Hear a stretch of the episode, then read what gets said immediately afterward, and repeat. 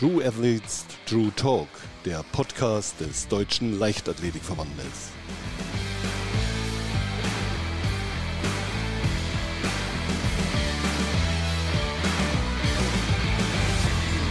Und zack, da sind wir auch schon wieder mittendrin in einer neuen Folge von True Athletes True Talk. Mein heutiger Gast, das ist der Olympiadritte von Rio, der frisch gebackene deutsche Meister und ja, vielleicht der Mann, der den Slogan Comeback Stronger mit so viel Leben fühlt wie wenige. Herzlich willkommen, Daniel Jasinski. Ja, hallo. Dein größter Erfolg im Diskuswurf liegt jetzt inzwischen fast ja, fünf Jahre zurück. Bei den Olympischen Spielen in Rio bist du Dritter geworden, doch das, was danach kam, war alles andere als einfach. Lass uns noch mal ein ja. bisschen eine Zeitreise wagen in diese fünf Jahre, wie die so aus sportlicher Sicht ähm, für dich gelaufen sind. Ja, gerne, machen wir. Kannst du sie selber zusammenfassen? Kann man das so? Fünf Jahre sind ja einfach eine unfassbar ja, die sind, Zeit. Die sind ja, das stimmt. Die sind tatsächlich echt äh, relativ schnell äh, vorbeigelaufen, muss ich sagen, die fünf Jahre. Aber klar, nach Rio, ähm, die Bronzemedaille, das war wirklich äh, ja fast unbeschreiblich, das Gefühl. Ich habe mich, ach, es hat auch unglaublich motiviert äh, für ja die das nächste Jahr dann 2017 die WM, 2018 ähm, Europameisterschaften bei uns äh, im Land in Berlin. Ähm, und eigentlich war ich wirklich äh, ja top motiviert und habe mich auf die auf die nächsten Jahre gefreut. Ähm, ja, leider lief das nicht ganz so nach Plan. Kamen immer wieder irgendwelche Verletzungen und Probleme dazwischen. Ähm, zwei 18 dann eben hatte ich äh, ja ein Schambeinödem mitten in der Saison, was festgestellt wurde. Ich bin eigentlich noch ganz gut rein reingestartet. Äh, Im Mai noch 66 ähm, Meter, 50 glaube ich, so um den Dreh waren das geworfen. Äh, das war eigentlich okay, wobei die Probleme äh, ja schon schon ja sich gezeigt hatten, auch in der Zeit. Und ja, dann vor den Deutschen schon ging es eigentlich gar nicht mehr richtig äh, dass man ja die Technik abrufen konnte, weil eben die Schmerzen da waren. Äh, wir haben da viel in Kienbaum versucht, waren da auch äh, ja in diesen Vorbereitungstrainingslager vor den Deutschen, vor der EM, aber eigentlich äh, ja lief es auch in der EM darauf hinaus, dass man es eben versucht, einen Wurf oder im ersten Wurf irgendwie einigermaßen ja, durchzubringen und äh, ja, eine gute Weite beziehungsweise die Quali äh, zu überstehen und dann für den nächsten Tag nochmal fit zu werden, aber es hat auch ja nicht geklappt. War natürlich echt enttäuschend, muss ich sagen. Auch im Nachhinein, äh, ja, es ist echt schade. Weil, gut, jetzt, jetzt haben wir natürlich 22 nochmal die Chance. EM im eigenen Land. Ja. Äh, das ist auch schön, aber da war es echt äh, ja, hart. Und ja, wie ging es dann weiter? 2019 äh, wo war da nochmal? War das in London war 2017, ne? 2019 Doha, war Doha. Hatten wir da. Mhm. Ähm, genau, eigentlich hatte ich noch, äh, ja, Anfang des Jahres 2019 schon ein ziemlich gutes Gefühl. Das alles hat sich beruhigt. Auch auf den MRTs war nichts mehr zu sehen von der Knochenentzündung. Ähm, aber die Probleme, äh, ja, mit der linken Seite, mit dem linken Bein, linke Hüfte, äh, ja, die ließen nicht so richtig ab.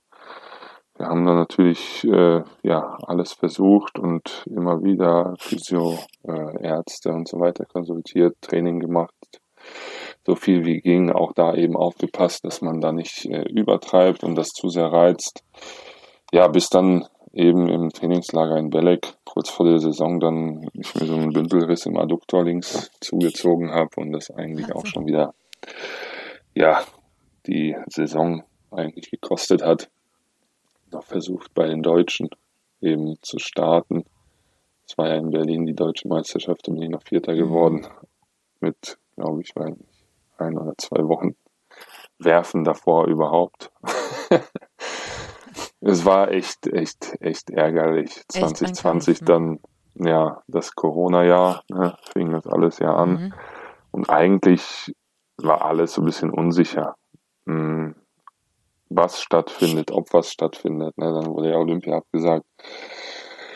Äh, EM dann auch erst später, deswegen haben wir eigentlich auch noch so weiter trainiert und eigentlich auch wieder vor, vor, bevor die ganz kurze kleine Saison da losging, ja, kamen wieder die Probleme mit der linken Seite, diesmal der Rücken hinten hat äh, mich da ziemlich gequält. Ja, deutsche Meisterschaften auch noch mitgemacht, Vizemeister geworden. Das war erfreulich, wobei ja ein paar Leute natürlich auch nicht mitgemacht haben. Sonst wäre das wahrscheinlich auch nicht so äh, ausgegangen. Aber ja, das war, waren so eigentlich zusammengefasst die Problemchen, wenn man es jetzt wirklich kompakt äh, sagt. Ein harter Weg auf jeden Fall, der dahinter Ja, es, es war echt anstrengend und ähm, ja, auch schon echt ziemlich nervig, ne? weil ja. immer wieder, immer wieder äh, kamen eben die Rückschläge. Ich meine, klar, das kennt jeder äh, Leistungssportler irgendwo, aber ja, wenn man dann doch da drin steckt, dann äh, zerrt das schon ein bisschen an. Das glaube ich. Ich erinnere mich auch noch exemplarisch an ähm, die EM in Berlin. Da wurde in der Quali, du hast es gerade kurz angesprochen, halt auch in der Quali, ähm, ja, krachend gescheitert bist leider. Ähm, da weiß ich noch, ja. da standst du nachher in der Mixzone und ähm, jeder, der dich kennt, weiß, du bist eine echte Erscheinung. Aber in dem Moment wirktest du so unfassbar klein und ähm, ja, das war irgendwie total traurig, das auch nur von außen so zu sehen. Hast du im Nachhinein hinterher ja. so gedacht, das, das war irgendwie, hätte ich jetzt doch was anders machen sollen. Das war vielleicht, hat mir gar nicht so gut getan oder so? Oder war das alles Teil des Weges, der dich zu dem gemacht hat, der du heute bist? Ach, ich denke, das gehört alles mittlerweile dazu. Äh, die Vergangenheit kann man jetzt ja sowieso nicht mehr ändern. Mhm. Aber äh, ja, viel, viel anders. Was hätte man da machen können? Nicht, nicht an den Start gehen wäre wahrscheinlich die einzige Option gewesen, aber ja, die Hoffnung, die stirbt ja zuletzt. Ja. Ähm, und ja, ein Fünkchen war noch da eben auch im Vorfeld in Kienbaum und ich dachte oder war mir eigentlich auch sicher, auch mit meinem Vater, ähm, dass ein Wurf eigentlich oder der erste, wenn ich mich da ganz locker einwerfe und da äh, eben den ersten Wurf ja, ein bisschen zünde, dass das schon fürs Finale reichen kann. Der ging dann leider eben wirklich äh, ganz knapp aus dem Sektor rechts. Äh, von der Weite hätte es wahrscheinlich, wobei, keine Ahnung, ob es gereicht hätte oder nicht, aber der, das war auf jeden Fall der weiteste. Ähm, und danach, da ging halt einfach nichts mehr. Ne? Da war das eben von den, von den Problemen nicht mehr, nicht mehr zu ansteuerbar einfach. Und ja, ich habe es versucht. Äh, wie gesagt, ich habe eigentlich zuversichtlich in dem Moment noch oder vor, vor, vor dem Wettkampf war ich noch zuversichtlich, weil ich dachte, komm, ein äh, Einwurf, das kriegst du hin. Und äh, gerade zu Hause waren auch ein paar Leute da, ne, Familie, Freunde und äh, ja, es, es war einfach äh, dann enttäuschend für mich. Was hat dir denn in dieser Zeit ähm, geholfen? Woran hast du dich da so geklammert?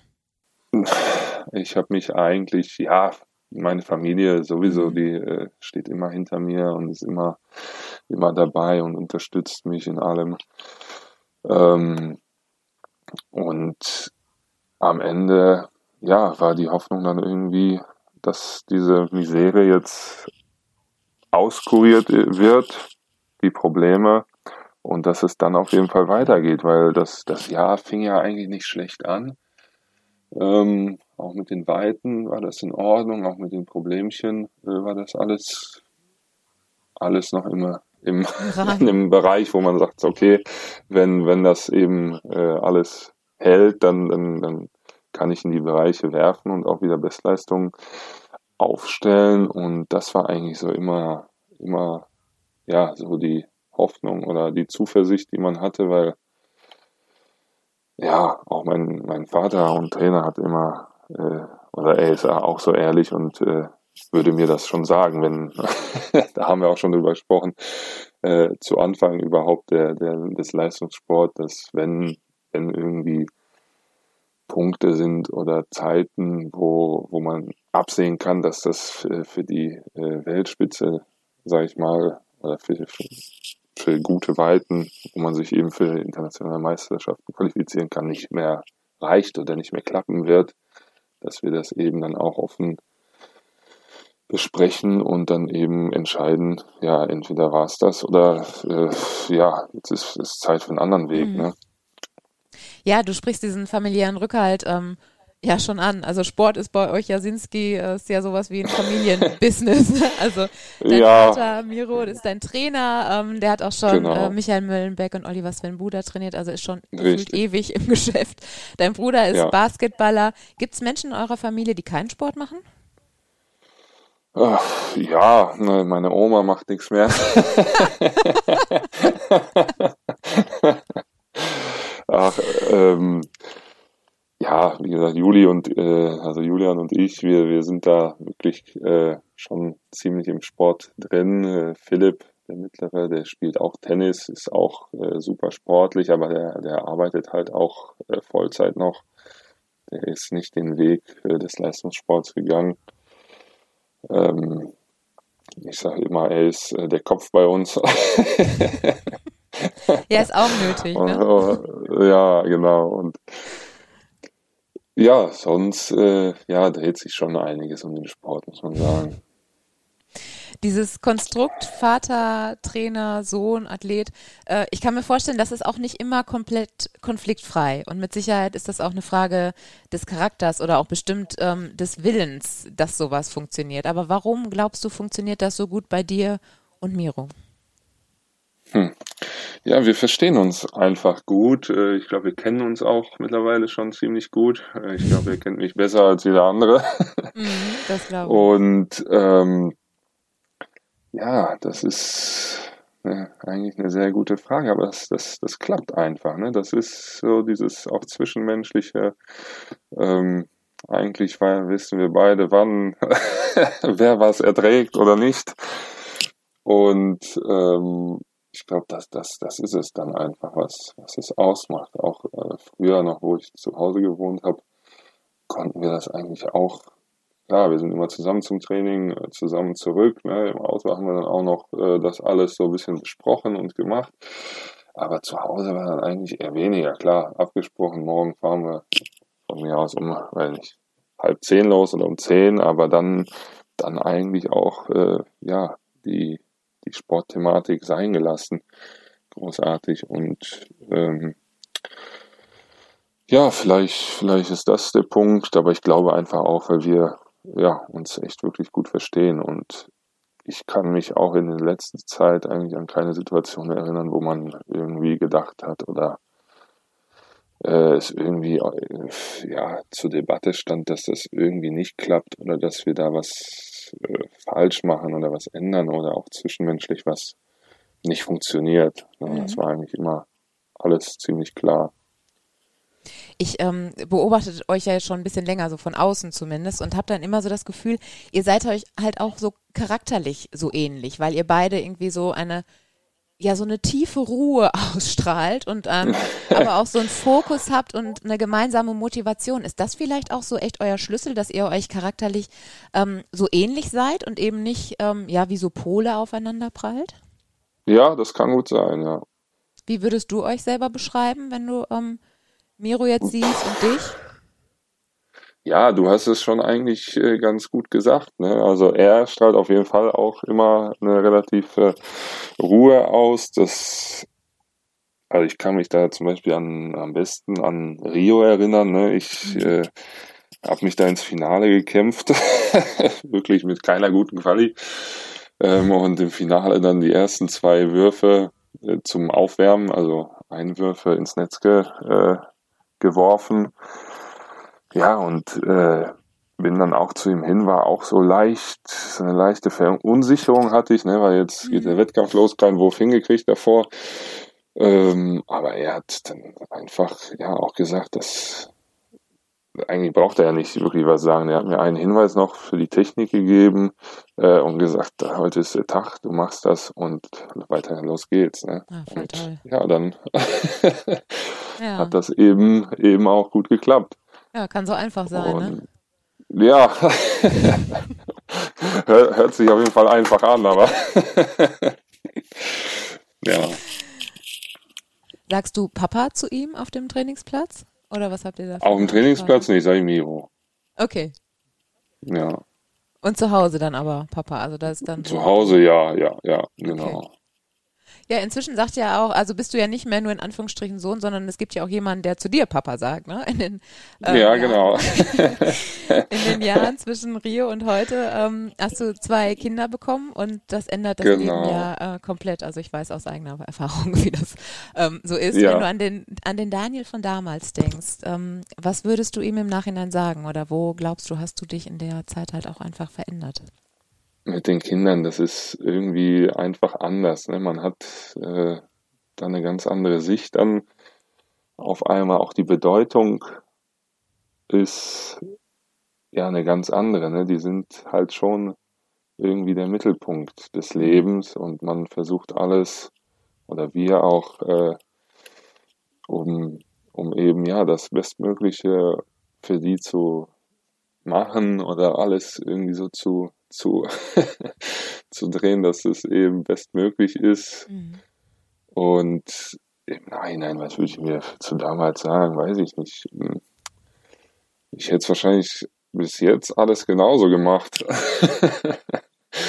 also, ja, es ist auf jeden Fall schön. Also, würde ich nie ich, ja. wieder missen wollen, ja. Du selber ähm, bist ja aufgewachsen mit äh, so Diskus-Schwergewichten wie Michael Möllenbeck. Also wir haben gerade schon kurz darüber gesprochen, dass richtig. Miro ihn ja auch trainiert hat. Auch ähm, wenn seine Zeit jetzt schon etwas zurückliegt, aber der ein oder andere erinnert sich mit Sicherheit noch an diese Naturgewalt von Diskuswerfer. Ähm, Ja. Du bist, da haben wir gerade schon im Ansatz halt das so gestreift, charakterlich halt eigentlich ein komplettes Gegenteil von ihm. Also alleine, wenn wir so über deine Ruhe ähm, sprechen. Wenn du dich jetzt aber so Ja. zurückerinnerst an deine Anfänge des Diskuswerfens und des Trainings, ich weiß gar nicht, ob ihr noch ähm, wirklich gemeinsam trainiert habt. Ich glaube, Doch, doch, das haben wir tatsächlich. Okay. Also ich kann mich da wirklich äh, auch noch in die Jugend eigentlich zurückerinnern, wie wir als Kinder auch, äh, meine Brüder und ich, dann mit im Trainingslager waren ähm, und eben die Top-Athleten sich da äh, vorbereitet haben. Mölli hat da äh, mit Miro geworfen, Sven auch noch äh, damals und äh, noch ein paar andere. Das war, ja, für uns war das natürlich ein Highlight. Ne? Also du bist da als Knirps rumgelaufen, hast wirklich die Leute gesehen, die du sonst nur im Fernsehen siehst. Äh, und ja, das war schon äh, irgendwie inspirierend auch und auch schön. Ne? Man dachte sich, boah, das ist irgendwie schon wirklich was Besonderes. Und ja, dann, äh, wo es, wo es dann eben in, in die Jugend ging und auch im, im Diskushof bei mir so ein bisschen äh, ja, sich entwickelt hat, habe ich auch mit Melli einige äh, Wurfeinheiten oder wir haben auch äh, zusammen geworfen und auch zusammen Kraft gemacht damals noch.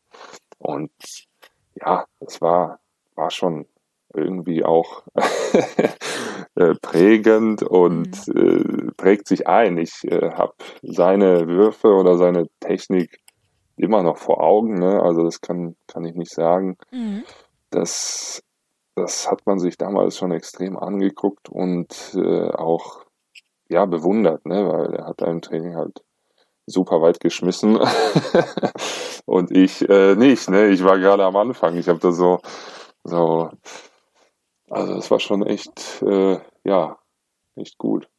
Diese Ruhe, die du so hast, ähm, die ja auch irgendwie ähm, dein Vater irgendwie so mitbringt, arbeitest du da auch aktiv dran, weil es dir in ähm, bestimmten Situationen hilft oder ist das ja sowas vererbt tatsächlich? ja, das kann gut sein, dass das vererbt ist. Ähm, großartig dran arbeiten mache ich eigentlich nicht. Also klar, so, so diese Basic-Sachen mit äh, tiefer Atmung und sowas, ne, wenn, wenn wirklich dann der Puls oder die Aufregung zu groß wird.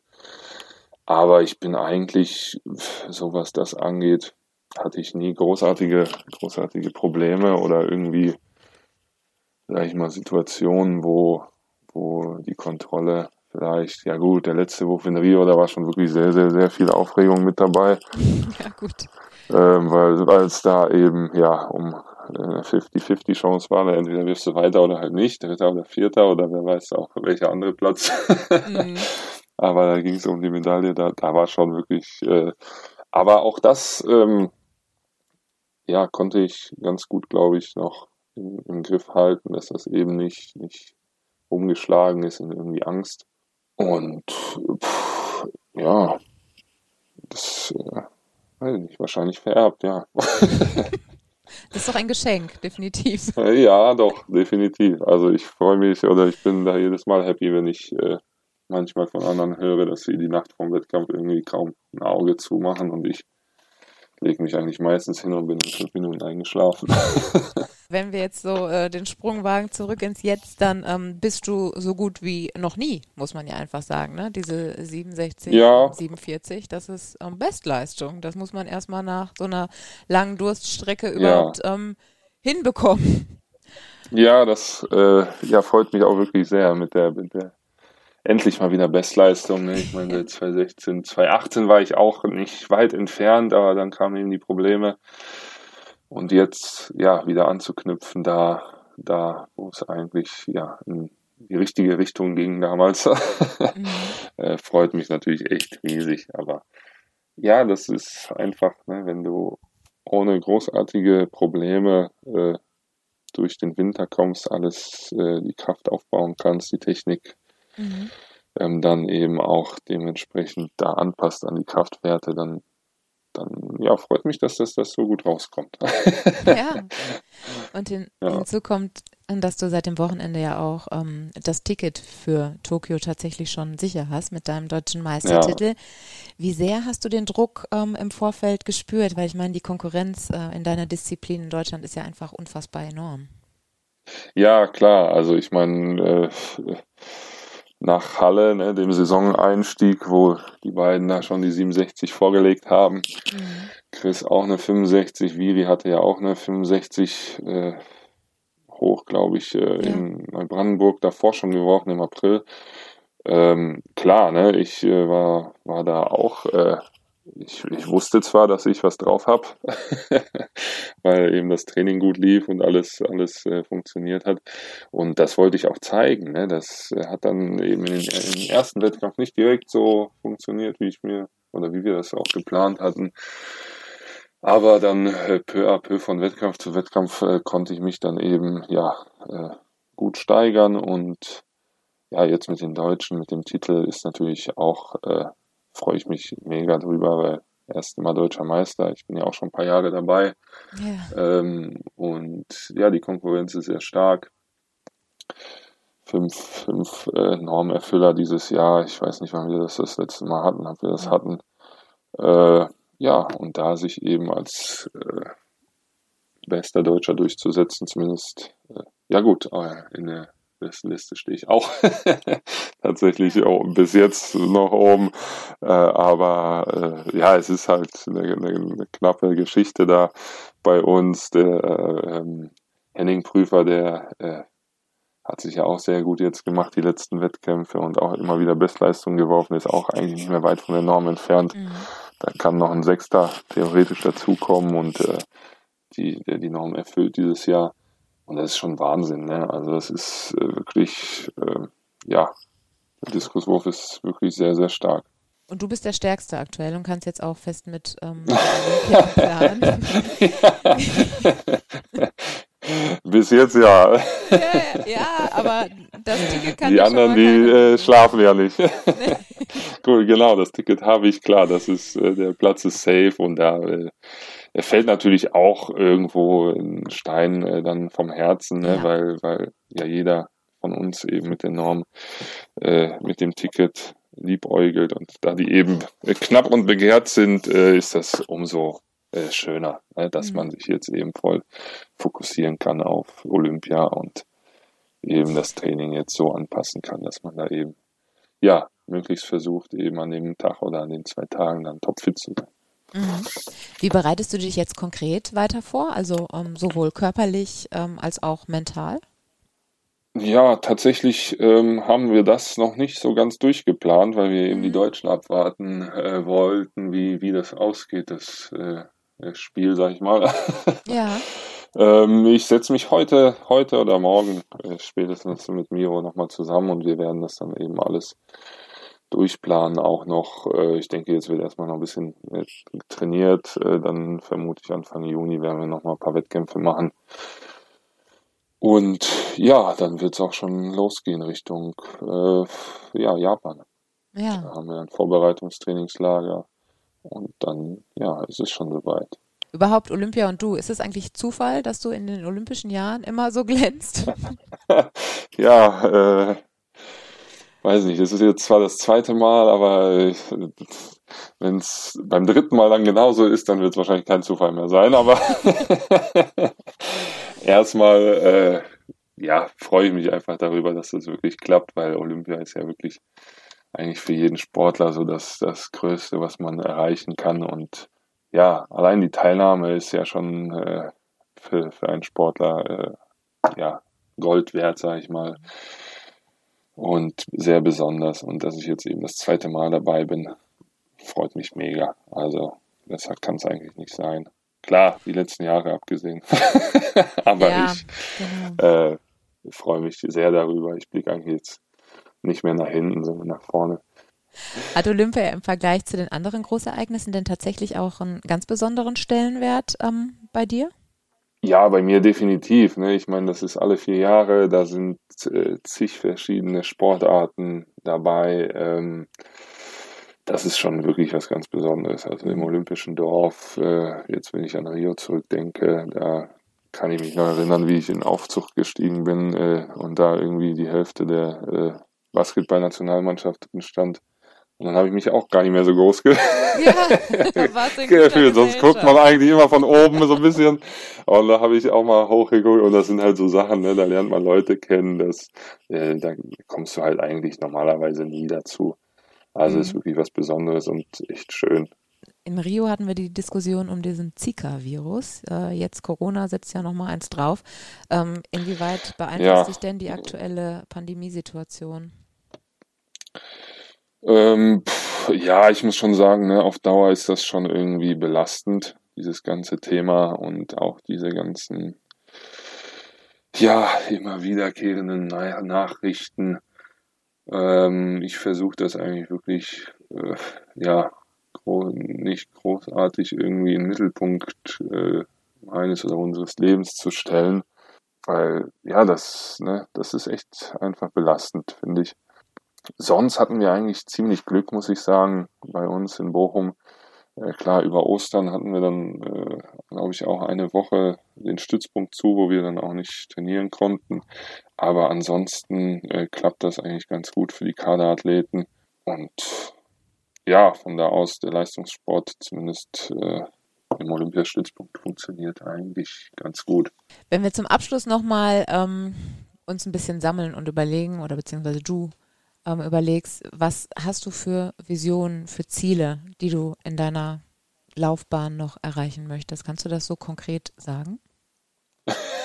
so viele Medaillen wie möglich. ja, äh, ja, das, das wird es eigentlich schon passend treffen, aber jetzt erstmal auf das Jahr gesehen, äh, will ich gesund durchkommen und äh, mhm. eben die Quali schön meistern und dann im Finale nochmal wirklich gut abliefern.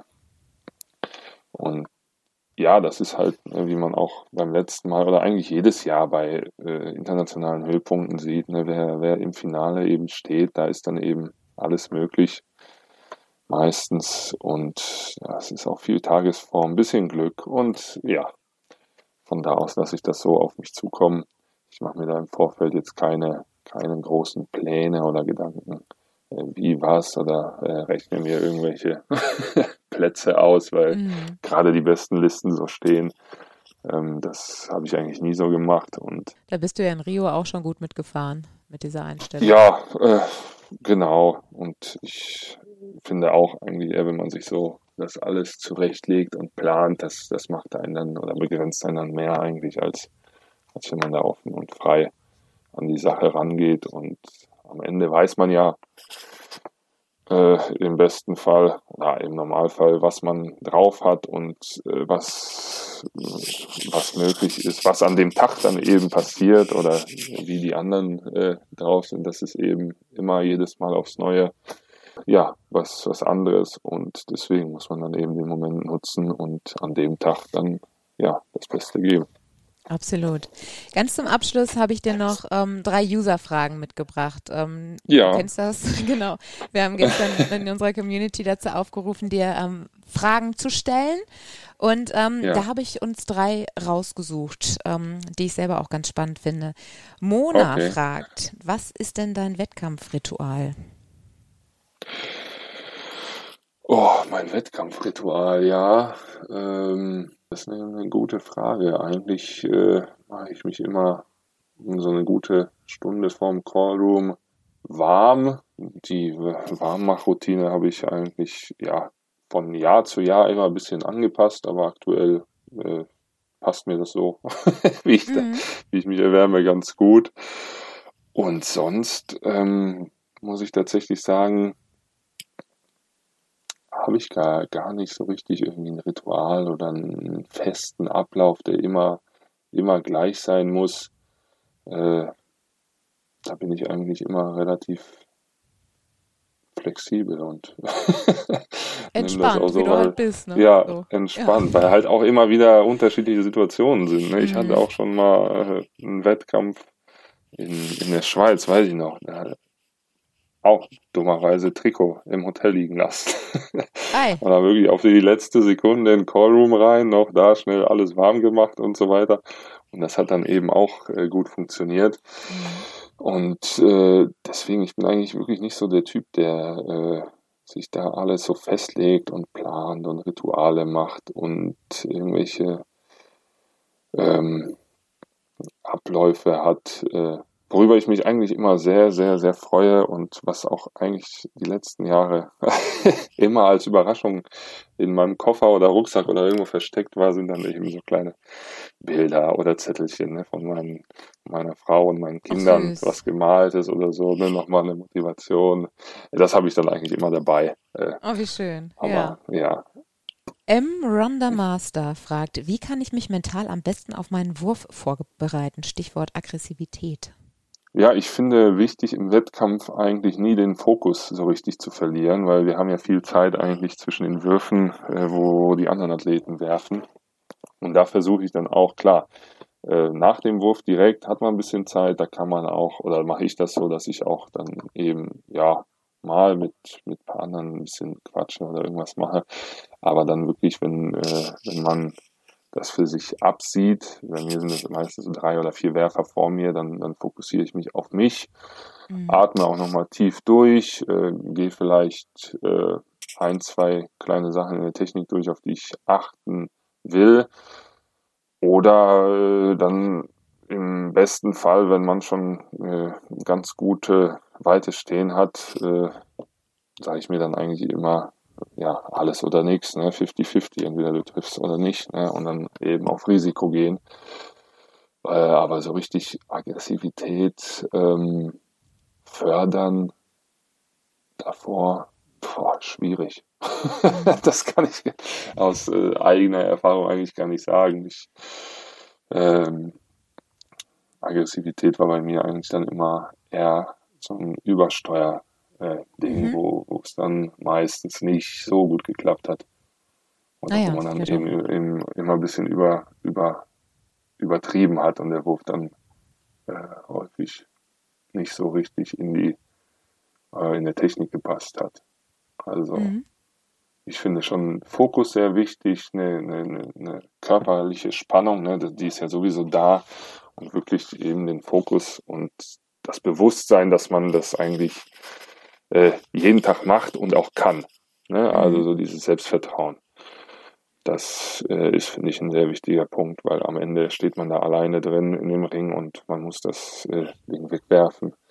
Und da muss man auch wissen, dass man in der Lage dazu ist und eigentlich das ganze Leben darauf ausrichtet, eben für die Momente. Und die letzte Frage, die führt uns so ein bisschen zurück, glaube ich, in die Anfänge deiner, äh, deiner Leichtathletikkarriere. Ja. Denn True Blue möchte wissen, welche war oder ist deine drittbeste Leichtathletikdisziplin nach Diskus und Kugel? Meine drittbeste. Oh. Mhm. ja, das ist tatsächlich äh, schon etwas her. Ich war tatsächlich damals gar nicht so, so der Athlet, sag ich mal so. Ähm, ich habe viel Basketball gespielt, bin geschwommen, bin Tennis. Ah, drittbeste Leichtathletikdisziplin. Das Einzige, was ich, äh, wo ich sagen würde, was vielleicht noch in Ordnung war, waren 1,85 oder 86 im Abi Hochsprung. Aber ähm, Sprint, 100 Meter sind schon lang. ja, die Ausdauerdisziplin, da bin ich sowieso äh, raus. Ich weiß gar nicht, 100 Meter Bestzeit, was ich da habe, kann ich, kann ich nicht sagen. Weitsprung war auch nicht, nicht so, so, ich mochte das mit dem Sand nicht so gerne. Äh, Sperrwurf brauchen wir gar nicht drüber reden, also ich glaube, da, äh, da, ne, das, das hat überhaupt nicht funktioniert. Du bist schon ganz gut beim Diskus aufgehoben, ne? Ja, doch, doch, doch, das ist schon, schon, schon in Ordnung. ja. Wir sind auf jeden Fall froh, dass du dich für den Diskus entschieden hast. Ja, ich auch. Herzlichen Dank für dieses schöne Gespräch. ja, gerne. Daniel. Jasinski hat mir viel Freude gemacht. Ja, mir auch.